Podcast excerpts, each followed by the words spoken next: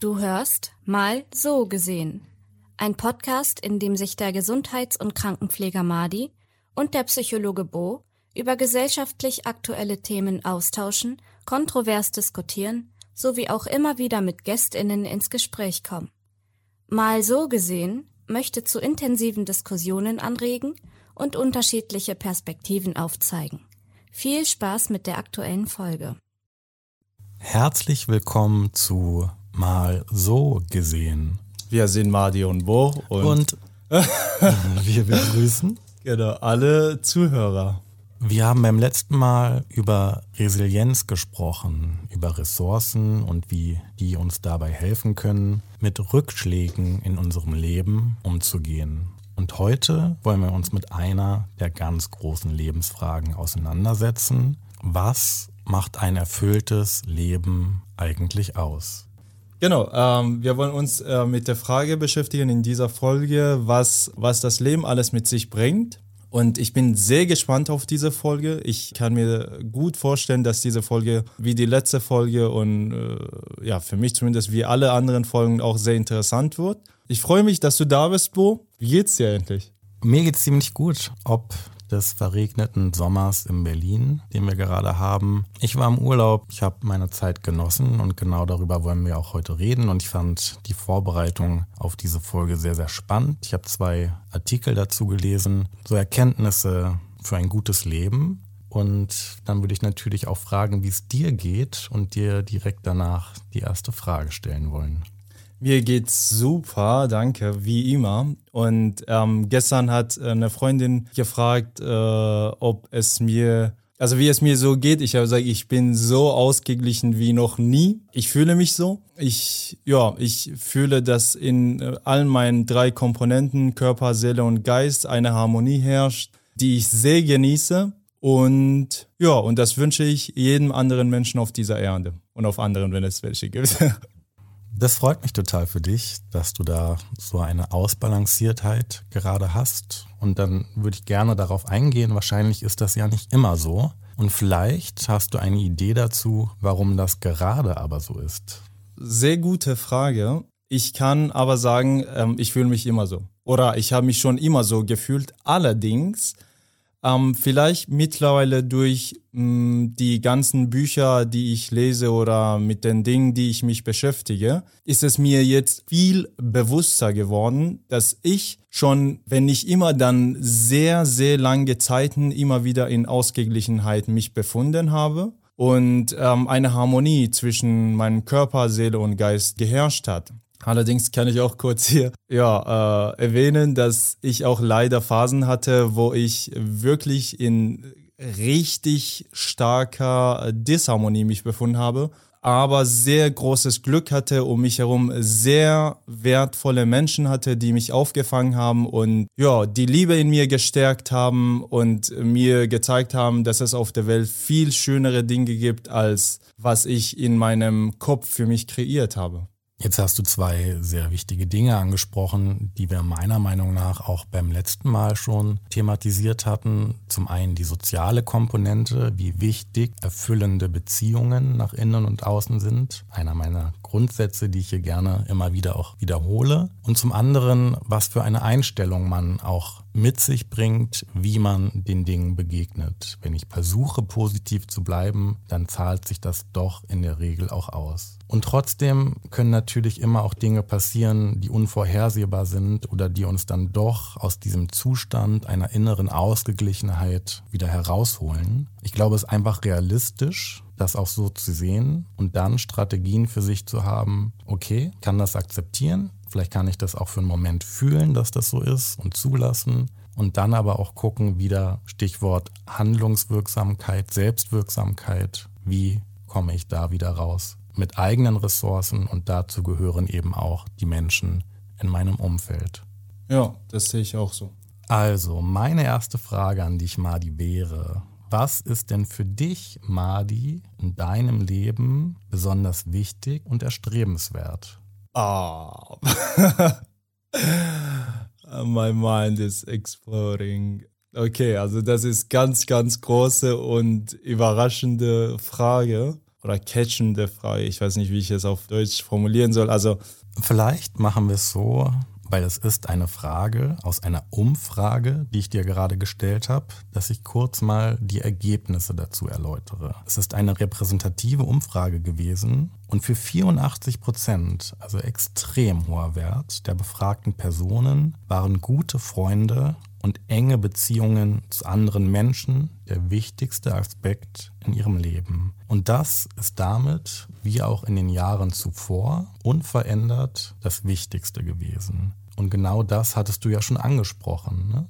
Mhm. Wenn du schwierige Situationen hattest, konntest du dich auf Menschen verlassen in deinem Umfeld, die dir geholfen haben, da wieder rauszukommen. Und an zweiter Stelle in der Umfrage Ganz kurz, Entschuldigung. Die Frage war also, was das Wichtigste und Erstrebenswerteste im Leben ist, richtig? Ganz genau. Ich glaube, da fällt mir jetzt doch eine Antwort ein.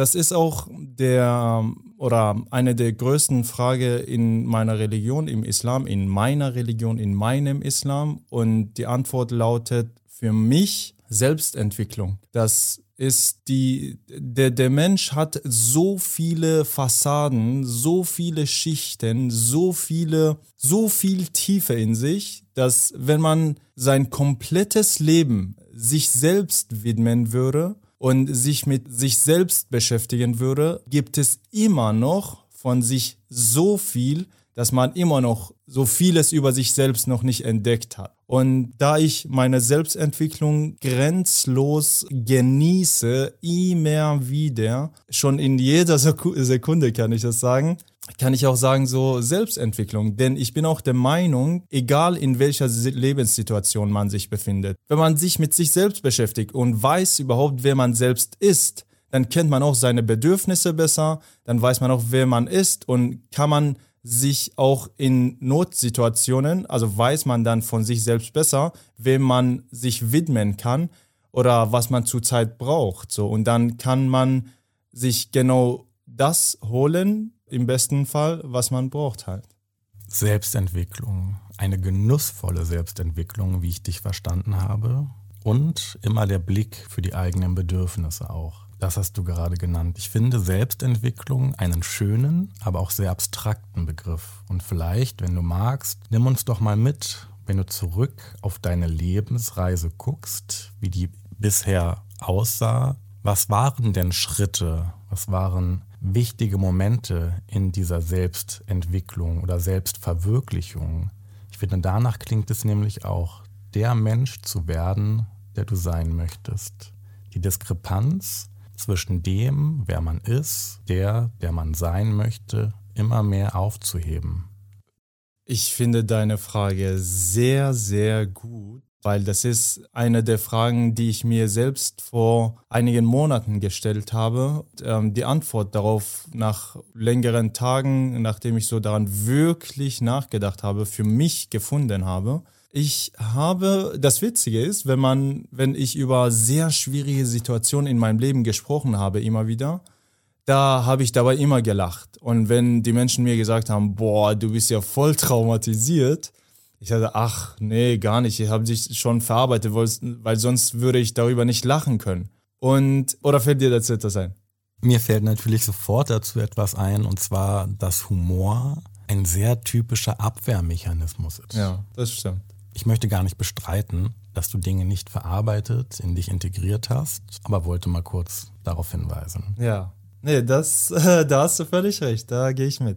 Ähm, genau, und ich habe ähm, dann gedacht, ich nee, weil, weil sonst könnte ich darüber jetzt nicht lachen. Genau, und durch ein Buch von Pierre Frank, als ich äh, das gelesen habe, habe ich angefangen, viel viel mehr mich mit äh, mir selbst beschäftigen, mit meinen Schichten die ich ähm, im Laufe meines Lebens für mich entwickelt habe, die ich oder beziehungsweise die mir auferlegt worden sind, unbewusst. Und irgendwann wächst du auf, du bist ein erwachsener Mensch und wenn du tief in dich selbst hineinschaust, dann siehst du, wow. Wenn du dich einmal selbst kennengelernt hast, gekannt hast, weißt du, wer du bist und dich mitten in einem Haus siehst, dann weißt du ganz genau, was alles in diesem Haus oder in diesem Zimmer jetzt alles dir gehört, was du dir selbst besorgt hast, gekauft hast, erarbeitet hast und was alles dir schon gegeben wurde.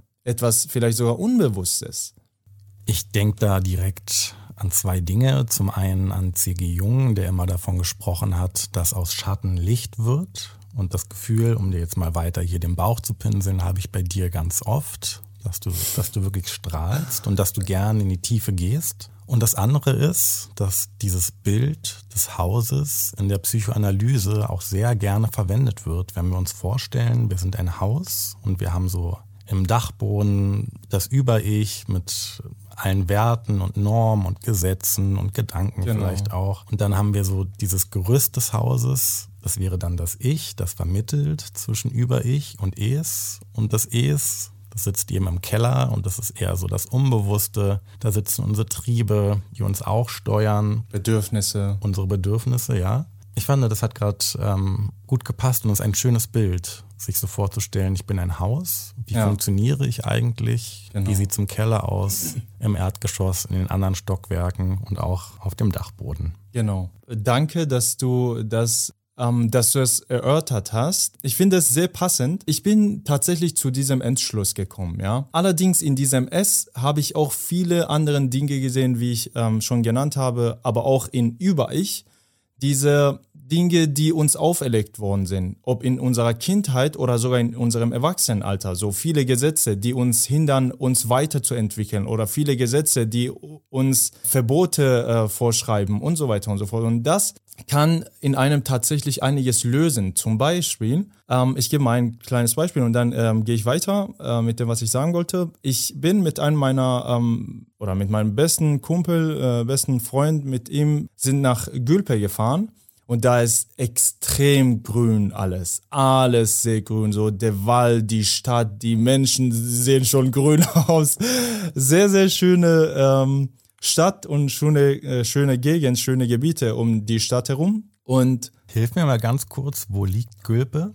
Ähm, Gülpe liegt in, sie liegt in, in, in Brandenburg, ja, an der Havelhöhe. Und ähm, genau, es, es war sehr, sehr schön. Und es gab so ein, es gab ein Naturschutzgebiet, ähm, was auch dann mit paar, äh, so ein bisschen so mit einer ganz kurzen, kurzen Zaun versehen war, okay, also diesen, dieses Gebiet nicht betreten. Und auf der anderen Seite waren viele Gänsen mit, mit, mit dem Fluss, so mit der, mit der Havel so. Ich wollte einfach so zu dem Wasser hingehen. Ich wollte die Gänse gar nicht stören. Ich wollte aber trotzdem zum Wasser. Und dann meinte ich zu meinem Kumpel, hey, lass uns mal das machen. Er sagte, nein, das ist verboten, da sind schon die Gänse. Ich so, ey, ich, ich habe so Bock darauf, so etwas Verbotenes zu machen. Ich habe es schon sehr lange nicht mehr getan. So, weißt du, ich möchte etwas aus meiner Kindheit erleben. So, ich, ich möchte jetzt in diesem Augenblick nicht ähm, ein Erwachsener sein, der sich an die Gesetze und Regeln hält. Er sagte nein. Ich sagte doch, komm. Er sagte nein. Ich sagte, okay, dann bleib du hier und ich gehe zu, zu Havel. Er sagte, okay aber du störst damit die äh, Gänse und das ist Naturschutzgebiet, du beachtest die Gesetze nicht. Ich sage, okay, ich gehe, peace out, ciao. Bin dann zu Havel gegangen. Ich war barfuß. Ich habe die grüne Fläche unter den grünen Boden unter meinen Füßen so sehr, du glaubst das nicht, so stark wahrnehmen können. Es war so verdammt schön. Es war so es war so entspannend. Ja, und dann bin äh, kurz zu dem Wasser gegangen äh, und äh, meine Füße waren im Wasser bis unter den Knien, äh, stand da für äh, drei, vier Minuten und kam dann zurück. Unterwegs habe ich auch ein paar Minzen gefunden, habe die auch mitgenommen und zu meinem Kumpel gebracht. Ich fühlte mich danach so befreit, wo ich fühlte mich unfassbar befreit. Ich, es hat mir so großen Spaß gemacht, das zu machen. Und ja, ich dachte mir, pff, warum halten wir uns eigentlich an so viele Gesetze? Und das ist so dieses Über-Ich für mich, weißt du, das ist etwas, wovon du dich ablöst und dem ähm, begibst, dass du wirklich bist. Und das ist für mich dieses Ich. Manchmal sollen, ich bin der Meinung, okay, gut, also ich möchte jetzt hier nicht äh, äh dafür werben, dass alle Gesetze äh, brechen, aber vielleicht in uns selbst. Manchmal müssen wir die Gesetze in uns brechen, um zu gucken, wenn diese Gesetze für uns wie Wände sind vor unseren Augen, manchmal sollen diese Wände zerstört werden, um zu gucken, was dahinter ist. Wenn man natürlich nicht dahinter sehen kann, dann sollen diese Gesetze ge äh, äh, gebrochen werden. Oder mit, den, äh, mit, mit S, mit den Bedürfnissen, mit den Trieben. Manchmal habe ich bewusst etwas nicht gegessen. Manchmal habe ich bewusst etwas mir geholt, mir gekauft, aber das nicht gegessen. Obwohl ich extremst Lust darauf hatte, das zu essen. Ich wollte einfach das in mir brechen, was für mich, was mich immer bestimmt hat, ein Stück. Weißt du? Und, und das finde ich, das soll jeder Mensch machen. Du hast dich befreit gefühlt und meine Frage war jetzt befreit von was? Vielleicht hast du die Antwort auch schon gegeben. Befreit von etwas, das du dir selber auferlegt hast, was gar nicht so sehr unbedingt von außen kommt, ja. sondern was in dir ist. Genau, richtig. Als du gesagt hast, du bist dort über das Grün, über, über die Wiese gelaufen und hast die Füße auf dem Boden gespürt. Genau. Da hast du dich entspannt gefühlt. Und ich habe daran gedacht, weil du das auch gesagt hast, das war wie etwas aus deiner Kindheit, was du wiedererlebt hast oder dir selber erlaubt hast. Ja. Und Kinder haben diese Flow-Zustände, wie man das nennen kann, sehr viel häufiger als wir Erwachsene.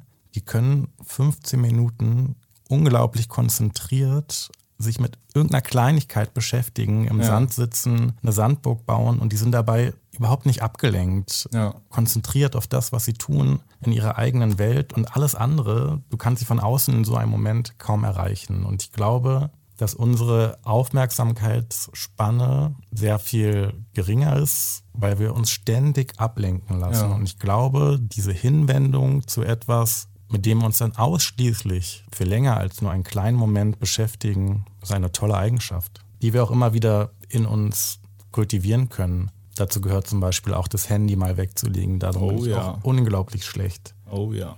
Und sich nicht durch irgendwelche neuen Nachrichten, die reinkommen, die in dem Moment eigentlich gar nicht so wichtig sind, ablenken zu lassen und aus dem Moment wie rausziehen zu lassen. Genau. Aber ich glaube, du wolltest noch fortfahren. Ja, ich wollte nur, nur kurz sagen, als du gesagt hast mit dem über ich, ich und es, ähm, beziehungsweise ich das Beispiel gebracht habe, wenn ich, wenn wir uns in einem Zimmer befinden, befinden und sehen, okay, was alles wirklich wir uns oder in uns kreiert haben und was alles die Eltern oder die Gesellschaft oder die Gesetze oder die Kultur, was auch immer, dann sehen wir, dass wir ganz, ganz wenige Dinge aus diesem Zimmer mitnehmen können, was wir uns selbst erarbeitet haben oder bewusst uns dafür entschieden haben. Zum Beispiel, ich komme ja aus Afghanistan und dort gilt ja oder gelten die erwachsenen Menschen, egal was sie für Menschen sind, sie sind immer zu respektieren, auch wenn sie nur ein Tag, eine Stunde älter als du sind. Und du sollst sie immer in jedem Fall respektieren. Und ich habe, und das ist etwas Kulturelles, was in mir auferlegt wurde. So, was ich vielleicht, wenn ich ganz frei groß geworden wäre, hätte ich mich dafür nicht entschieden. Aber dadurch, dass ich daran geglaubt habe, davon überzeugt war, habe ich so lange Zeit toxische Menschen um mich herum zu sehr respektiert habe oder aus Respekt nichts gesagt habe, dass ich irgendwann selbst daran kaputt gegangen bin. Und als ich wirklich am Ende war mit meiner Kraft, da dachte ich mir, okay, ich lasse mich ihnen nicht mehr runterziehen, auch wenn sie älter als ich sind. Ja, es ist mir egal, dass sie älter sind, aber sie verletzen mich. Und ich möchte das nicht mehr. Ich möchte mich nicht mehr daran hängen, was mir auferlegt wurde. Ob das schön ist oder nicht. Also der Grundsatz, der ist ja richtig und schön und die Grundidee. Aber ich finde, man soll nicht extrem damit umgehen. Und das ist etwas, was uns extrem beigebracht wurde in dieser extremen Form. Weißt du, das ist zum Beispiel ein Beispiel. Jedenfalls. Und dann habe ich angefangen, wirklich sehr viele Traumata in mir zu bearbeiten. Ähm, sie haben mir auch sehr viel Kraft geraubt oder ja, ich musste sehr viel Kraft und Energie da investieren. Aber es hat sich gelohnt. Ich habe mich durch jede Bearbeitung viel, viel mehr kennengelernt. Irgendwann habe ich verstanden, wer Madi ist. Und irgendwann dachte ich mir, weißt du was, Madi? Man kann, wenn man bis, ja, bei jedem Menschen ist es individuell unterschiedlich so, von Alters her, man kann nicht ähm, die Intelligenz oder das Bewusstsein oder das Selbstbewusstsein, also, also ein Bewusstsein über sich selbst, ähm, bei einem Menschen so bestimmt, wann das endlich mal ausreift. Aber ich dachte mir so, wenn man ungefähr etwas sagen könnte, bis zum Alter 30, ja, könnte man bis dahin, hat man ganz wenig Einfluss auf sich selbst. Bis 20 oder bis 18 oder bis 20 ist man sehr viel von der Familie geprägt. Von 20 bis 25 möchte man dazugehören, möchte man in den Gruppen akzeptiert sein, bestätigt sich fühlen von seiner Umgebung. Und da geht man natürlich auch mit. Von 25 bis 30 weiß man gar nicht, wo man sich befindet, was man ist. Und ab 30 muss man anfangen, ja, um zu verstehen, wer man ist und was alles einem auferlegt wurde, was man alles unbewusst mitgemacht hat. Und ab da muss man anfangen, sich von dem Ganzen trennen, was einem nicht gehört, womit einer gar nicht verbunden ist im tiefsten Sinne. Dass man sich, ja, dass man sich davon trennt, distanziert und sagt, nee, ich bin eigentlich ein anderer Mensch. Ja. Ich glaube, diese Selbsterkenntnis oder Selbsterfahrung ist ein Prozess, der natürlich auch nie abgeschlossen ist. Ich glaube, das ist gut dargestellt. Da gibt es unterschiedliche Phasen, wer in welchem Ausmaß Einfluss auf uns hat. Und ich glaube, diese Werte und Normen, mit denen wir alle leben, je nachdem auch, wo wir leben, wie wir aufwachsen, in welchen Strukturen, die geben uns natürlich eine Ausrichtung. Aber immer wieder auch zu überprüfen, was passt eigentlich zu mir oder wie passe ich in dieses System, ist extrem wichtig in einer Selbstreflexion. Ich glaube, es hat einen Reiz, auch immer mal wieder über Gesetze, über Werte, die da sind, darüber hinweg zu gehen, so wie dieses Beispiel, das du beschrieben hast, dass du dich ein Stück weit davon gelöst hast, jeden Älteren respektvoll zu behandeln, weil er oder sie vielleicht einen schlechten Einfluss auf dich gehabt hat. Das ging dann sogar so weit, dass du gesagt hast, die haben mich ein Stück weit zerstört. Das war toxisch für mich. Ich kenne solche Momente auch, zum Beispiel auch in einem Rausch. Ne? Also so, mhm. dem man sich mal erlaubt, schnelles Autofahren. Da hat jeder vielleicht auch ganz eigene Dinge, die für ihn auch ein Stück weit Freiheit bedeuten in einer Welt, in der es nun einfach mal Gesetze gibt. Vielleicht zurück zu der Frage, was wichtig im Leben ist. Genau, also was unsere Lebensreise alles mit sich bringen kann, ne? Meinst du das? Ja, das ist vielleicht das übergeordnete Thema dieser Folge. Aber ich habe diese Umfrage ja bereits genannt. 84 Prozent der Leute sagen, Beziehungen und Freundschaften ja. sind das Wichtigste. Gefolgt von dem Einsatz für die Familie und einer glücklichen Partnerschaft. Auch da spiegelt sich das wieder. Und interessant fand ich, dass Erfolg im Beruf hier irgendwie erst an siebter, achter Stelle kommt. Und darüber kommen noch soziale Gerechtigkeit, viel Spaß haben, das Leben genießen. Das ist auch etwas, was du gesagt hast. Ja.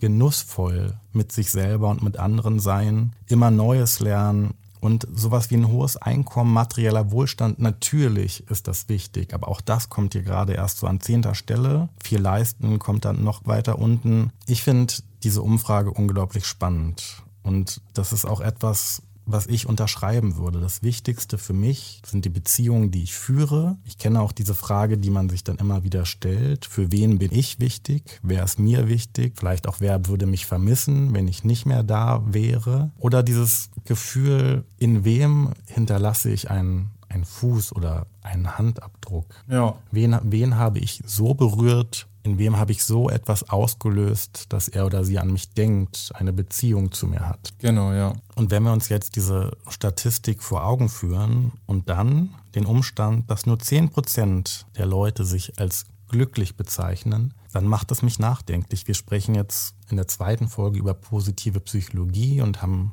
in Bezug dazu ja auch schon über Martin Seligman gesprochen, der sich genau damit auseinandersetzt. Der Mensch möchte einen Sinn. Und die Frage danach, wie finden wir diesen in unserem Leben? Ist das Gemeinschaft? Sind das Ziele, die wir erreichen? Ist das der Genuss, den du auch angesprochen hast? Und ich habe dazu einen Artikel gelesen von Anna Miller, der ist im Jahre 2020 im Tagesblatt in der Schweiz erschienen. Und sie gibt sechs Tipps. Zum einen spricht sie über Beziehungen. Sie spricht darüber, dass man sich bewegen soll. Sie spricht über diesen Flow-Zustand, den ich eben auch schon erwähnt habe. Flow ist das Aufgehen in ähm, einer Tätigkeit, in einer Aktivität, richtig? Ganz genau. Sie spricht darüber, wie es ist, wenn das Leben einen Sinn ergibt. Über Dankbarkeit und Stärken und über Freundlichkeit. Und vielleicht befassen wir uns mal mit diesen sechs Tipps. Wie können Beziehungen gelingen? Weil das ist sowohl jetzt bei dir als auch bei mir, als auch in dieser Umfrage deutlich geworden. Es geht darum, erfüllende Beziehungen zu führen. Ja. Wie, wie erlebst du das oder wie machst du das? Oder was ist für dich eine, eine gelingende Beziehung? Ganz einfach. äh, war für mich sehr lange Zeit eine ausschlaggebende Frage, deren Antwort für mich das die größte Lösung für eine gelingende Beziehung äh, gewesen ist. Die Antwort lautet offene Kommunikation. Das ist genau das, was Anna Miller auch sagt. Es geht um aktives Zuhören als einen Erfolgsfaktor für eine gelingende Beziehung.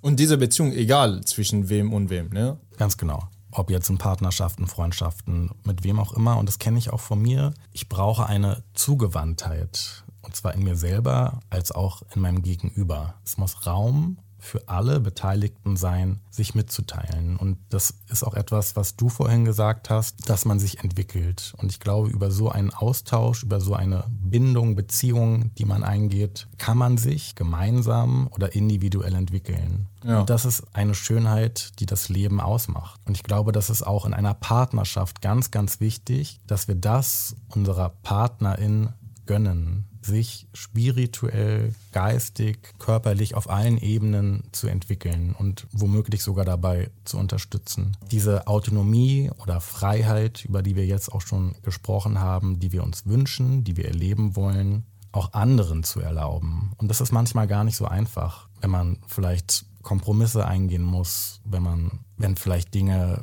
wie Eifersucht, Neid auch eine Rolle spielen. Ich erlebe das in meinen Beziehungen auch, dass ich immer wieder mich an solche Werte, die ich selber leben möchte, erinnern muss. Und wie du das auch beschrieben hast, ich weiß nicht, ob man mit 30 das alles so für sich klar haben muss. Ich glaube, das muss man immer wieder überprüfen. Aber das ist definitiv etwas, was ich früher weniger konnte als jetzt. Vor allem in romantischen Beziehungen, wo dann eben Eifersucht eine Rolle spielt ja, ähm, was ich zu dem Punkt ähm, offene Kommunikation sagen könnte in einer zwischenmenschlichen oder zwischen zwei Lebewesen, kann ich eine Brücke zu dem vorherigen Punkt machen, wo ich gesagt habe, aus Respekt vor älteren Menschen habe ich sehr lange nicht gesprochen. Und irgendwann, als ich mit ihnen gesprochen habe, bin ich explodiert. Und es kam alles raus, was ich in mir unterdrückt habe.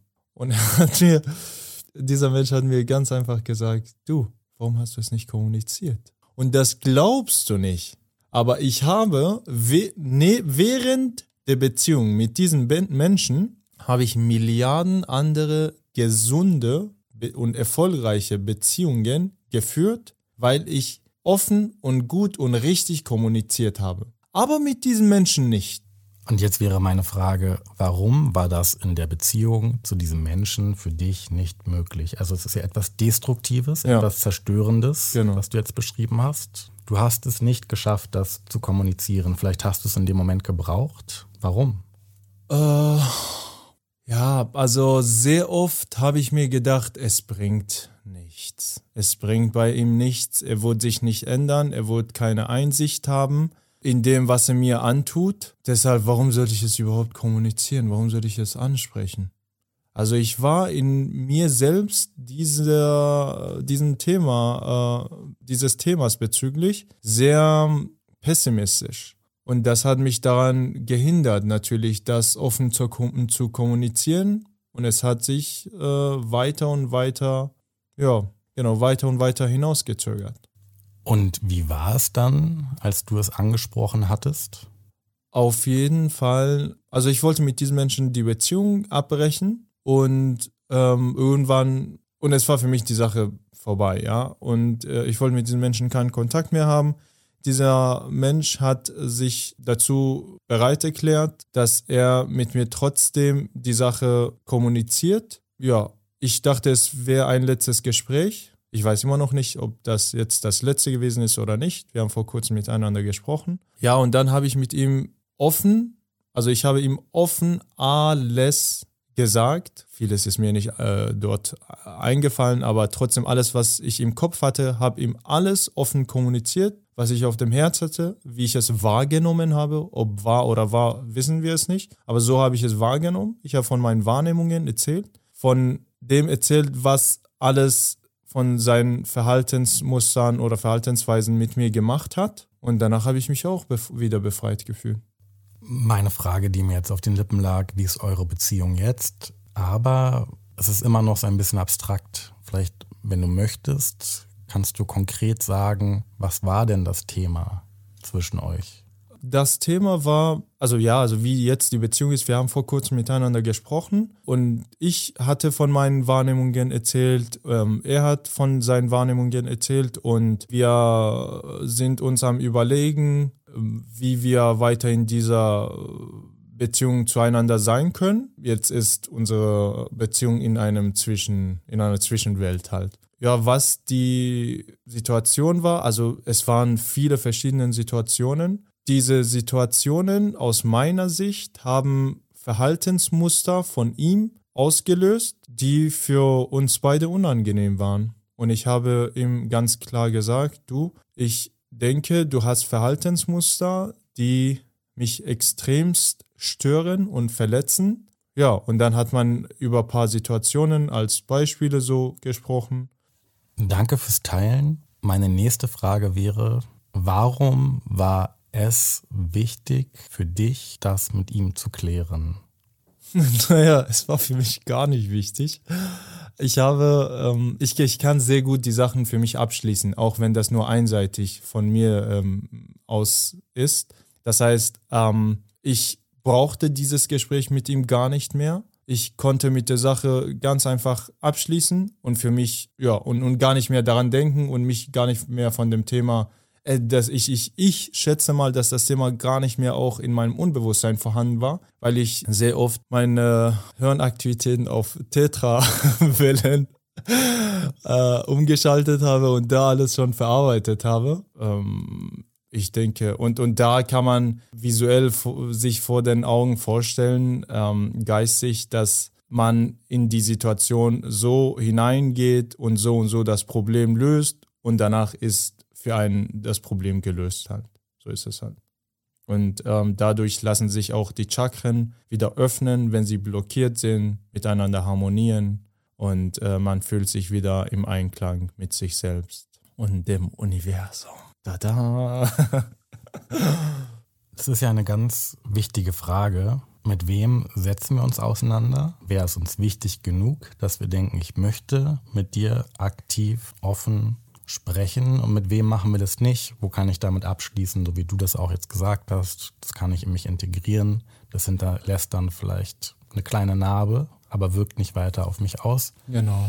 Ich habe das auch schon, ich glaube, wir alle haben das in unserem Leben erlebt, dass es zu Konflikten kommt und manchen geht man aus dem Weg und anderen stellt man sich. Und ich glaube, eine wichtige Eigenschaft etwas, was ich im Leben gelernt habe, ist zu verzeihen. Es fällt vielen Menschen, glaube ich, noch schwer. Ja. Und auch sich zu entschuldigen. Sich wirklich aufrichtig entschuldigen zu können. Genau. Den eigenen Anteil bei was auch immer zu sehen und zu sagen, es tut mir aufrichtig leid. Ja, nur zu dem Punkt Verzeihen. Ich lese sehr oft auch, vor allem wenn es ähm, Opfer von rassistischen Angriffen gab oder ich sehe es in Deutschland sehr oft, lese es ohne Ende viel und oft, äh, wie die Menschen schreiben, wir vergeben, aber wir vergessen das nicht. Ja, also ich denke, ich bin, ich möchte diese Menschen nicht beurteilen und ich möchte auch auf gar keinen Fall in äh, der Position dieser Menschen sein, weil das einfach sehr schwierig ist, in so einer emotionalisierten Thema, Situation äh, sich trotzdem adäquat auszudrücken. Äh, oder vergiss einfach so das Beispiel. ja, ich rede von mir selbst. Ich bin der Meinung, wenn jemand einem anderen Menschen vergibt, dann hat man in diesem Augenblick, wirklich in einer Millisekunde, also weniger kürzer als ein Augenblick, hat man gleichzeitig vergessen. Wirklich, also man vergisst und man wird sich nicht mehr daran erinnern. Und das wird auch wie keine Verletzung. Wenn jemand wirklich, also ich habe die Erfahrung, ja, wenn jemand wirklich aus dem tiefsten Herzen einem Menschen vergibt, dann vergisst man auch die Taten.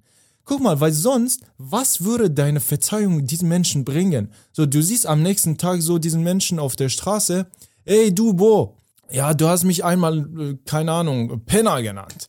Ja, ich habe es dir verziehen, aber ich vergesse nicht, was du mir gesagt hast. Ja, du hast es nicht verziehen. Du willst nur so dich selbst rechtfertigen, dass du ein guter Mensch bist, ein großzügiger und äh, erhabener Mensch und deshalb kannst du den anderen Menschen vergeben. Aber du ver vergisst es nicht. Du vergisst seine Tat nicht. Gott in meiner Religion, in meinem Islam ist Allah Rahim, Rahman und Rahim. Ja, das heißt, er ist gnädig, aber nicht gnädig, wenn Gott sagt, ich vergebe dir, dass du diese und diese Taten gemacht hast, ja? Wenn du etwas dem Gott gegenüber in Anführungszeichen Schlechtes antust. Du kannst ihm ja nichts äh, antun, aber ne, aus der menschlichen Sicht. So. Wenn du ihm etwas Schlechtes antust, zum Beispiel, du, kann ich jetzt ein Beispiel geben, was mit Menschen nicht zu tun hat. Zum Beispiel, dass, dass hier, ich sehe einen Baum vor meinen Augen aus dem Fenster. Zum Beispiel diesen Baum verletzen, ja? Aus dem Nichts. Einfach nur, weil du Spaß hast, weil du sadistisch bist. Jedenfalls, du verletzt diesen Baum. Das Recht des Gottes, weil der Baum hat ja keine Zunge, kann nicht mit dir kommunizieren, reden, so. Und wenn du aber diese Tat bereust und sagst, Gott, ich habe einen Fehler gemacht, ich entschuldige mich dafür. Gott sagt, okay, ich verzeihe dir.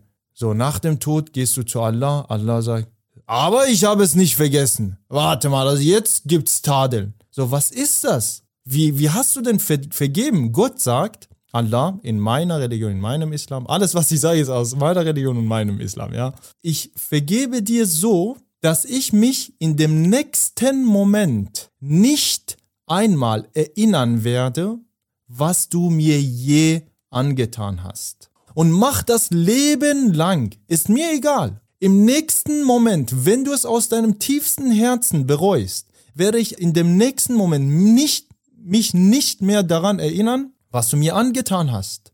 Und aus meiner Sicht, wir sind auch Götter auf, den, auf der Erde. Wir haben den Gott in uns selbst und die Seele ist ein Stück von Gott, deshalb die Gottheit in uns. Wir haben die göttliche Eigenschaften in uns.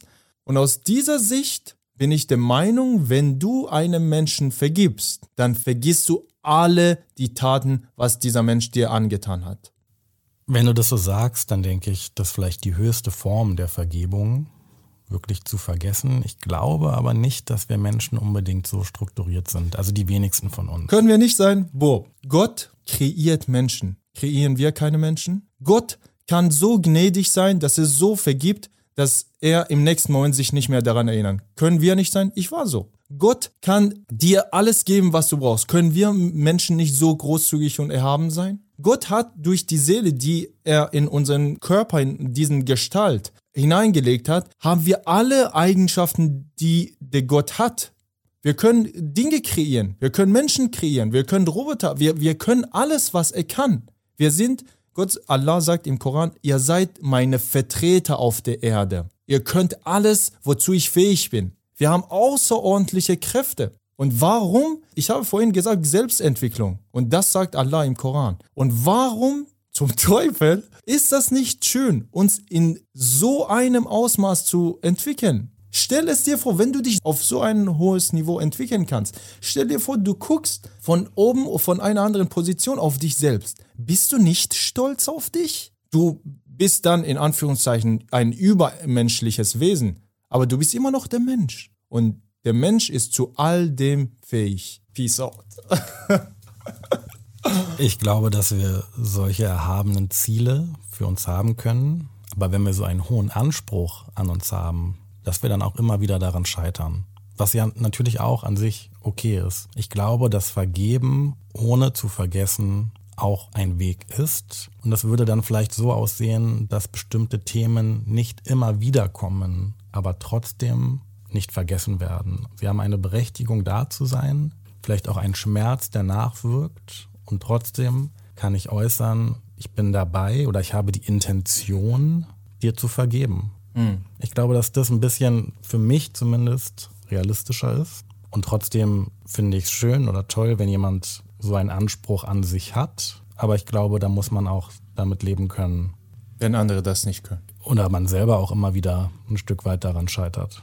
Ja, natürlich. Ich, äh, aus meiner Sicht gibt es sowieso kein Scheitern. Entweder hast du gewonnen oder hast du die Erfahrung gemacht, du hast die Erfahrung gesammelt. Aber ja, also ich meine, wir Menschen sind unterschiedlich und ich habe nicht den Anspruch, dass jeder Mensch so wie ich vergeben kann oder ich so wie jeder andere so. Und, und ich finde, das ist auch schön so, dass wir individuell sind.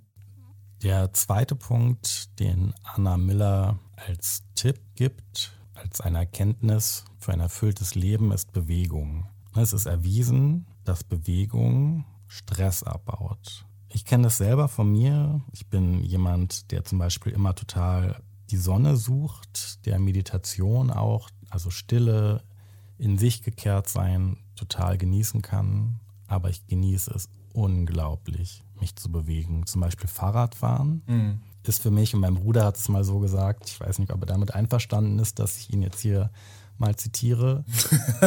Sexualität und Fahrradfahren steht für ihn auf einer Stufe. Oh, geil. Ähm, und für mich ist das zum Beispiel auch Schwimmen. Ich bewege mich unglaublich gerne im Wasser und habe da das Gefühl, ich selbst sein zu können. Ja. Und das, das gehört zu mir. Und wenn ich das nicht habe, dann fehlt mir das. Das ist für mich definitiv ein Zustand, in dem ich erfüllt bin, in dem ich mich gut fühle. Mir hat gestern eine Freundin erzählt, dass sie mit 31 Jahren angefangen hat, Sport zu machen. Und sie macht jetzt drei bis fünfmal die Woche Sport, geht mhm. auch schwimmen, hat ihre Ernährung umgestellt, ganz viele Dinge, die so zu einem gesunden Lebensstil vielleicht auch gehören. Und sie hat darüber gesprochen, wie sehr sie das genießt und vorher gar nicht gewusst hat, wie sehr ihr das in ihrem Leben gefehlt hat. Und damit arbeitet man natürlich auch in Psychotherapie ja. viel. Es gibt Lauftherapien, die man machen kann. Bewegung, Aktivität ist etwas, was zum Menschsein dazugehört. Wie ist ja. das für dich? Ich sehe es hundertprozentig so. Also erstens, es ist nie zu spät, mit etwas anzufangen. Ich habe gestern früh klassische Musik gehört. Ich liebe Piano spielen zu können, ja. Aber äh, genau, also ich dachte mir in dem Moment, wie schön, wenn man Geige spielen kann. Die Musik, die ähm, Melodie hat mich so mitgenommen. Ich dachte mir, es wäre so richtig schön, wenn ich reich wäre, wenn ich einen äh, Lehrer hätte und eine Violine und könnte jetzt anfangen, das zu lernen. Es ist sowas von egal. Also ich meine, wie alt man ist und womit man anfängt. Es geht letztendlich nicht darum, mit dem du, also das, mit dem du anfängst, dass du darin perfekt wirst. Und du wirst nie perfekt sein. Was heißt denn perfekt? So, weißt du? Erstens das hier dazu. Und zweitens, es gibt ein Modell nach Mahdi.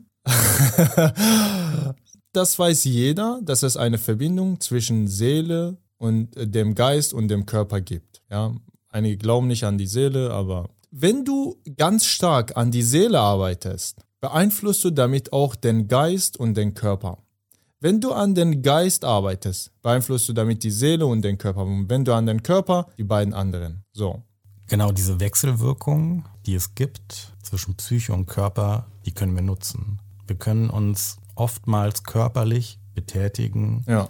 und uns daraufhin psychischer wohler fühlen. Genau. Du hast eben über Musik gesprochen und das hat mich an den Soziologen Hartmut Rosa erinnert, über den ich hier schon mal gesprochen habe und über das tolle Buch Resonanz, das er geschrieben hat. Mhm. Und genau das ist der dritte Punkt, den Anna Miller nennt, das Geheimnis des Flow-Zustandes. Und das ist für mich genau auch diese Resonanz, von der Hartmut Rosa spricht. Und er sagt, in Musik, aber auch in Sport mhm. können solche Zustände, die man ein Stück weit nur aktiv herstellen kann, entstehen. Und ich glaube, das immer wieder einzuladen ja. und da offen dafür zu sein, ist ein Weg, den man da gehen kann. Ja. Der Glücksforscher, ich hoffe, ich spreche das jetzt wenigstens halbwegs richtig aus, Mihaly Csikszentmihalyi, der als Schöpfer der Flow-Theorie gilt. Nicht schlecht. Ist sagt, mein Konkurrent. Ja, sagt, das ist ein Zustand der völligen Konzentration. Und Anna Miller gibt dann auch das Beispiel von Kindern, was ich vorhin auch aufgegriffen habe, die sich so konzentriert wie in ihrer eigenen Welt, in ihrem Flow, Dingen widmen können. Und das sind Zustände, die immer wieder entstehen und die so genussvoll sind. Ja, äh, dazu fällt mir etwas ein, aber ich würde erstmal den vorherigen Punkt zu Ende bringen. Ähm, genau, also es gibt jedenfalls Verbindungen zwischen der Seele und dem Körper und dem Geist und ähm, auf was immer man sich konzentriert, beeinflusst man indirekt auch die beiden anderen Komponente des menschlichen Wesens. Genau, und äh, wenn jemand sich auf den Körper äh, konzentriert und versucht, so den Körper zu betätigen, so in Aktivität zu bringen, natürlich wird das auf den Geist wirken. Ja, wenn man äh, auf den Geist äh, versucht, sich zu konzentrieren, natürlich würde man den Körper ähm, damit beeinflussen. So, wenn ein äh, halb gelähmter hier nach Apoplex, Schlaganfall hier auf dem Bett liegt und äh, sich denkt, okay, ich bin tot hier und ich kann sowieso nichts, denkst du, entsteht bei ihm eine Plastizität? Niemals. So, er muss sich erstmal im Geiste vor Augen vorstellen, dass er das, dass er wieder äh, laufen kann. Ganz gesund. Und eine Plastizität ist irgendwann bei ihm dann möglich. Und ja, deshalb, äh, ja, egal worauf man sich konzentriert, auf egal welches Wesen, am besten auf alle drei, äh, ja, da kann man äh, sehr viel in sich positiv verändern. Ja, kann man das Beste aus sich selbst machen. Für eingeschränkte oder wie mich manchmal auch faule Menschen ist es tatsächlich genau so, dass alleine die Vorstellung davon, Sport zu machen, das, das zu imaginieren, schon wohltuend sein kann. Diese Flow-Zustände, über die wir jetzt gerade gesprochen haben, gibt es Lebensbereiche, in denen du diese besonders häufig erlebst? Ja, genau. Es gibt ja ähm, auch in meinem Leben und es gab ja auch, aber warum stellst du mir die Frage? Ich stelle selber hier die Frage, beantworte selber.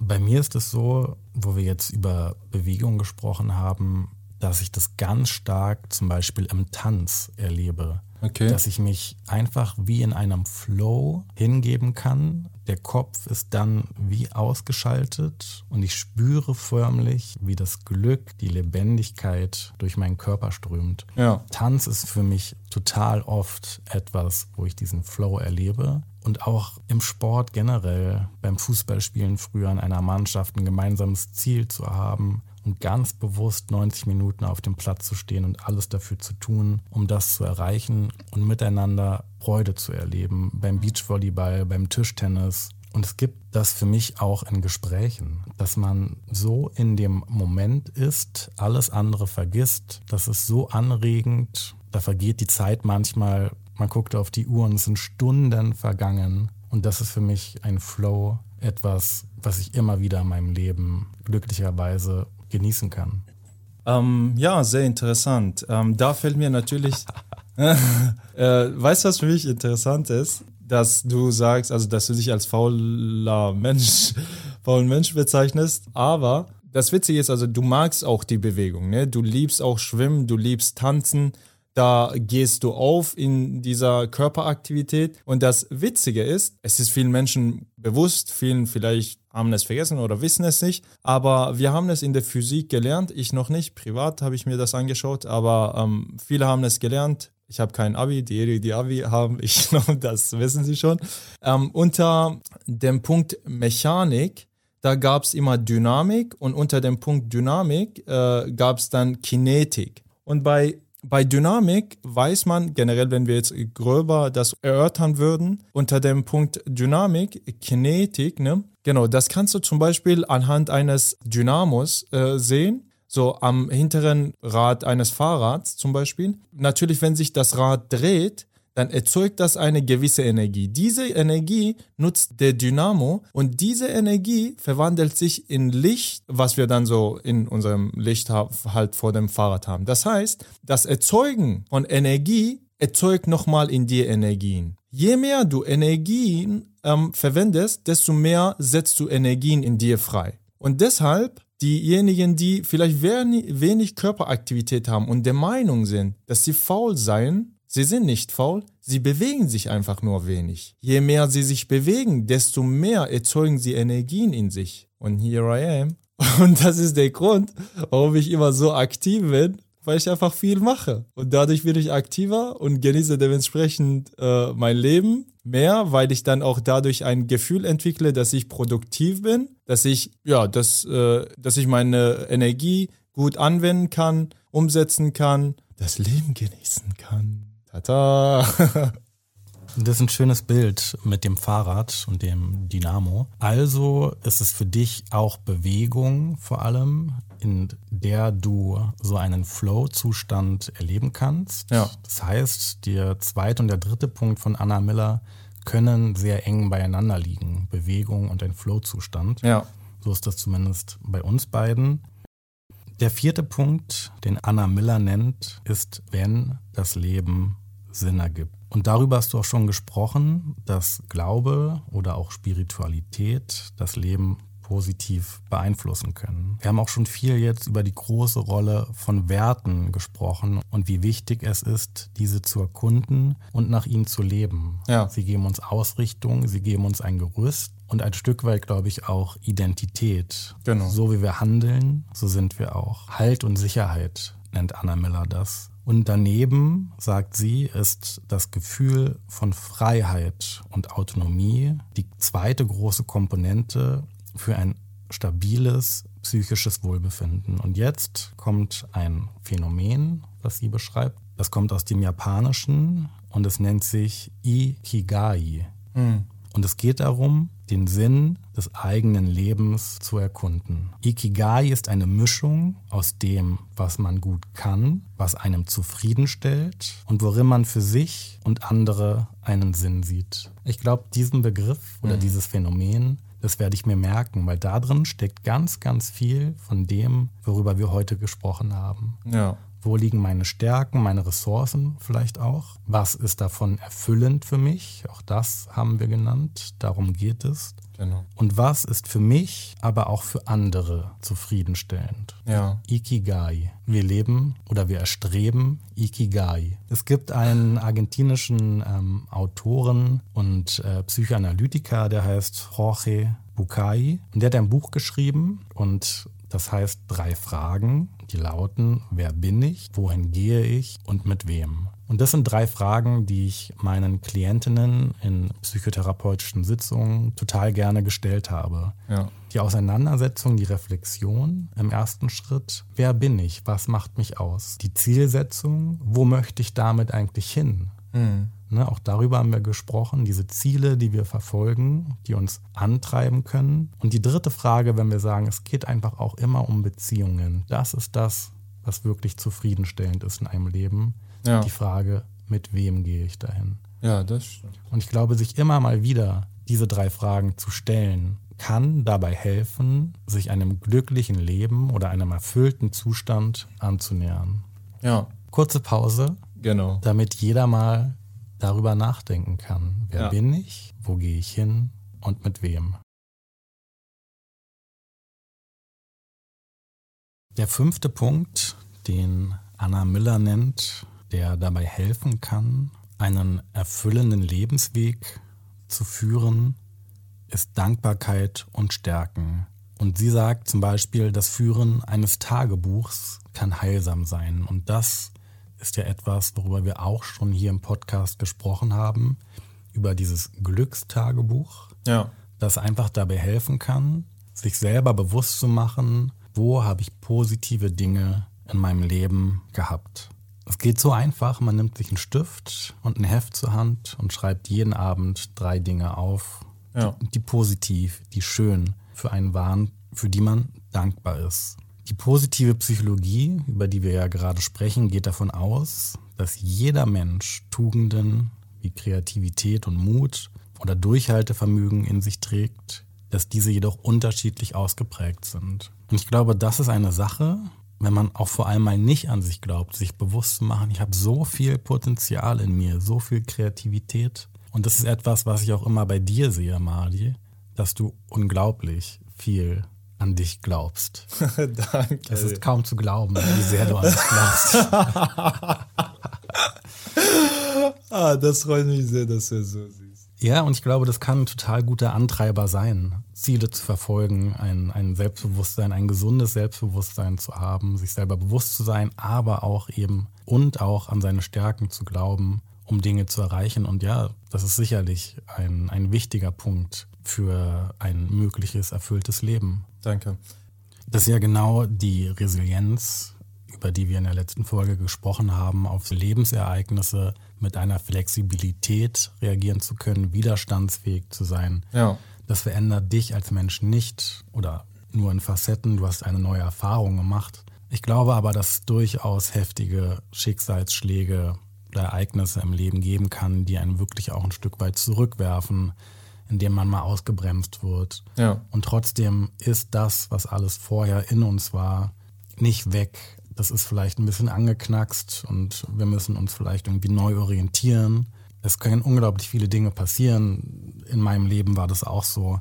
Und trotzdem ist ganz viel von dem, was vorher war, an positiven Dingen immer noch da. Ja. Ähm, du hast gesagt, ja, wenn wir einiges verlieren, äh, sind wir trotzdem äh, wir selber. Du, eine Frage habe ich an dich, Bo. Wenn du jetzt, wenn jemand dir jetzt deine Klamotten, die du jetzt anhast, wegnehmen würde, bist du immer noch Bo oder nicht? Dann habe ich einen Kleiderschrank und nehme mir neue Klamotten heraus. So, auch wenn du diesen Kleiderschrank nicht hättest, du, wär, du bist immer noch der Bo. Wenn du jetzt diese Ohren, sorry, ist äh, nicht schönes Beispiel, aber wenn du die Ohren nicht hättest, wärst du immer noch Bo oder nicht? Wenn du, keine Ahnung, dein Herz nicht hättest, wärst du immer noch Bo oder nicht? Wenn du alles in dir, wenn du all das dir weggenommen wird, aber du das Bewusstsein in dir hast und das ist eine Energie und nicht etwas physisches, du bist immer noch der Bo. Keiner kann dich dir wegnehmen, Bo. Also bleiben wir bei all dem, was wir selbst besitzen und was uns keiner wegnehmen kann. Das ist sehr wohltuend, dass du das so siehst für mich. Und ich denke dabei an die Übung, das ist eine Bergmeditation, nennt sich das. Vielleicht haben wir auch darüber schon mal hier gesprochen. Ich weiß über den inneren sicheren Ort. Ja. Haben wir gesprochen und man stellt sich vor, man ist ein großer Berg, der so total tief in die Erde geht und aus dieser hinaus wächst oder besteht Ja. mit einem Fundament, mit einem Gipfel, wie auch immer man sich das vorstellen mag. Und der Berg erlebt natürlich die Jahreszeiten und Stürme und alles, was so passiert und er verändert sich an der Oberfläche. Aber das Fundament dieses Berges bleibt eigentlich unberührt. Ja. Und das ist manchmal ein Bild, was helfen kann, sich so bewusst zu machen, ich habe hier eine Stabilität in mir, die, die total stabil ist. Ne? Ja. Das macht keinen Sinn, eine Stabilität, die total stabil ist. Ich habe so etwas. Nee, warum nicht? Die Stabilität kann auch ein Zustand sein. Genau, aber ich habe so etwas Unveränderbares auch in mir ähm, an positiven Dingen ja jetzt vor allem, über die wir sprechen, die da sind und auf die ich eigentlich ähm, doch meistens zurückgreifen kann. Ja, ja.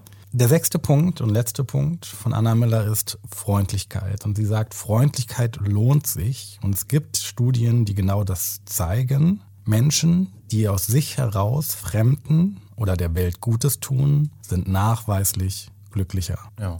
Wer sich für eine Gemeinschaft einsetzt und bewusst das Positive aus sozialer Interaktion aufnimmt, tut auch etwas für seine Gesundheit. Wer solidarisch ist, ist zufriedener. Ich habe gestern mit der Freundin, die ich schon erwähnt habe, über das Thema der heutigen Folge gesprochen.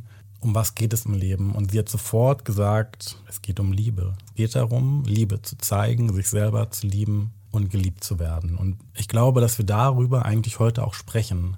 Über diese Bedeutung, die wir für uns selber, in uns und durch andere und für andere brauchen. Ja. Und genau damit schließt Anna Miller ihren Artikel, dass sie sagt, Liebe ist das einzige Gut, das sich vermehrt, wenn man es teilt. Und die Erfahrung haben wir, glaube ich, alle gemacht. Auch wenn Liebe auch verletzend sein kann, Ja. ist sie doch meistens in vielen Fällen das, worum es im Leben geht. Stimme ich vollkommen zu. In diesem Sinne, auch ob deine Freundin eifersüchtig wird oder nicht, ich liebe dich. Dankeschön. Ich spüre auch eine freundschaftliche Liebe zu dir. Und das, was wir hier gemeinsam machen, hat eine Bedeutung für mich und ist erfüllend und hilft mir, das Leben zu führen. Ist ein Teil davon, dass ich der Mensch bin, der ich sein möchte. Das ist schön. Das freut mich für dich. Und ja, dieser Podcast, der bedeutet mir auch total viel, ähm, nehme auch unfassbar viel daraus mit. Ich spüre schon die Energie unserer Zuhörer, bin ihnen ähm, für all das dankbar, dass sie uns ähm, interessiert zuhören, uns äh, folgen. Um mit deinen Worten zu schließen, Peace out. Ciao. Das war Mal so gesehen. Ein Podcast von Madi und Bo. Bis zum nächsten Mal.